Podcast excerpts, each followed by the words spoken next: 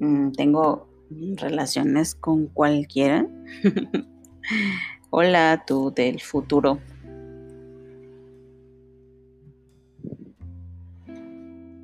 Em,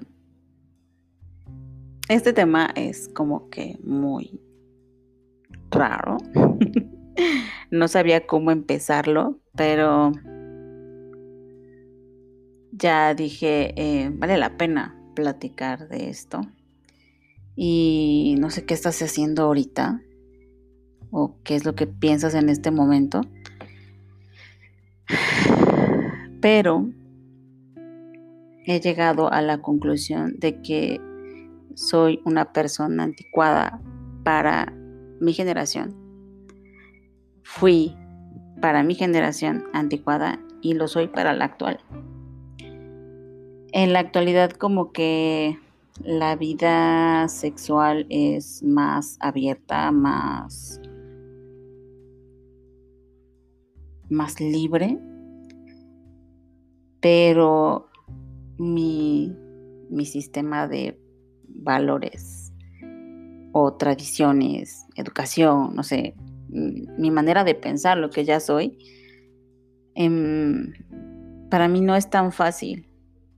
No, no juzgo a los demás, cada quien, pero para mí, y estoy hablando de mí, em, yo no puedo tener relaciones con cualquiera. O sea, partamos de allí. No puedo mm, conocer a alguien de una noche, eh, acostarme con esa persona y, ya. No, no puedo. sé que es raro para los demás. Para mí es importante querer a esa persona, buscándolo y además de que pues antes me sentía rara por ser así, pero yo no puedo tener relaciones con alguien si no lo quiero, si no aprecio a esa persona. Soy hetero. Obviamente, por lo consiguiente, me gustan los hombres. Sé apreciar la belleza de una mujer. O sea, puedo decir si una mujer para mí es atractiva. Era una, una chica muy rara, les digo, para mi generación, porque yo no tuve novio hasta los 15 años y fue de manita sudada. Em, a esa edad, la verdad, en mi prepa, porque yo iba en la prepa, iba en segundo de prepa. Pero yo iba en segundo de preparatoria y ya muchas de mis compañeras habían tenido relaciones sexuales y yo no. Era como la rara. Y también lo digo, a mí nunca me pidieron la prueba de amor. la que tanto dicen, ay, es que te piden la prueba de amor y demuéstrame que me quieres. No, o sea, a mí no me pasó. no me pasó ni eso, ni que me ofrecieran drogas. No sé, no sé por qué. Pero no, o sea, a mí no me pasaba eso. Pero yo ya em, veía y me contaban algunas amigas que ya habían tenido relaciones. Luego dicen que pues es que te sientes rara y todo. No, yo no me sentía rara por no tener relaciones, porque pues no quería tener relaciones, ¿no? Desde allí pues me puedo dar cuenta que no era como normal. Les digo, para que yo tenga relaciones con alguien, lo debo de querer. Me preguntaron una vez qué te prende y así como que me prende, en qué aspecto.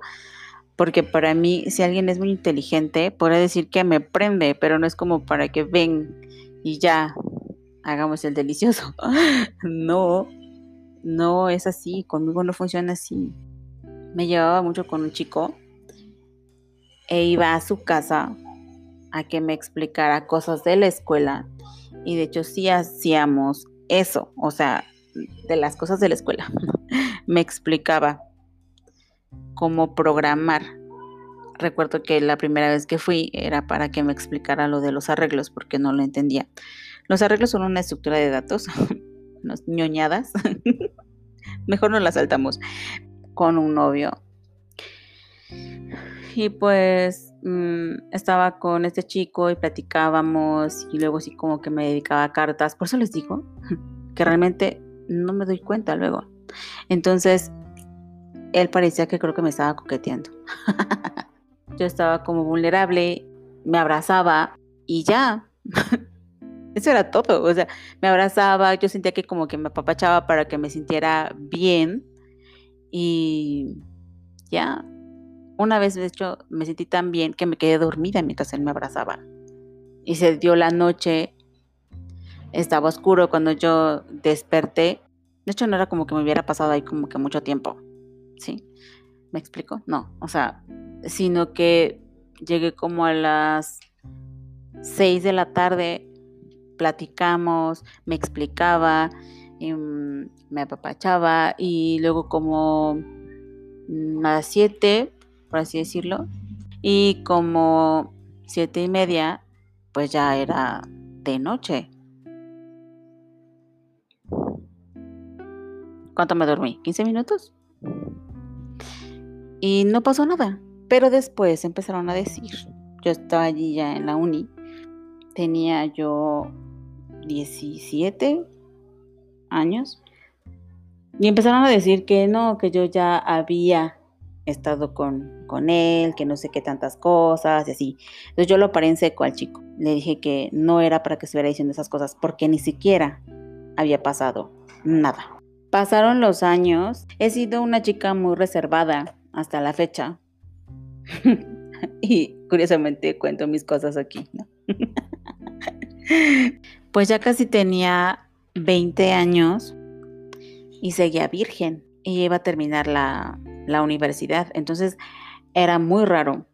¿Cómo se enteraron que era virgen? Porque en esos jueguitos, que yo creo que pues nada más la verdad quieren sacarte tus verdades, estábamos jugando a la botella, de hecho, en, el, en la uni, y era eh, éramos varios, la típica pregunta, ¿no? ¿Eres virgen? Y yo no tenía empacho en decir que pues sí, que era virgen. ¿Y qué hizo uno de los tipos que estaba allí esa vez? Me envió una carta. Ay, lo siento. Me envió una carta diciendo que iba a ser lo más amable posible conmigo, que si yo quería, él podía hacerme el favor, entre comillas, Van a creer eso, o sea, me iba a, pues a quitarlo virgen, ¿no? y así como, o sea, allí sí me sentí rara, incómoda, la vez. Ah, después lo tomé con humor, pero sí fue muy raro. Y mm, después les cuento qué pasó con este tipo.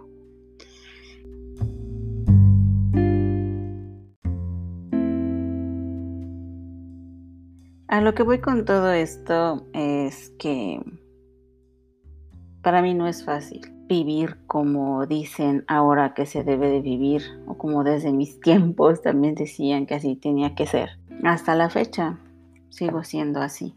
He estado con, con amigos hombres, he dormido con ellos y no ha pasado nada. He tenido amistades, entre comillas, que me dicen, ¿por qué no? ¿No? Solamente es una noche y ya. Para mí no nada más es eso. Es intercambiar energía, es dejar huella en otra persona. Soy muy, no sé cómo describirlo. El hecho de que dicen que la piel se renueva cada siete años, por lo tanto la piel que toca otra persona la tienes durante siete años. Cosas de ese tipo.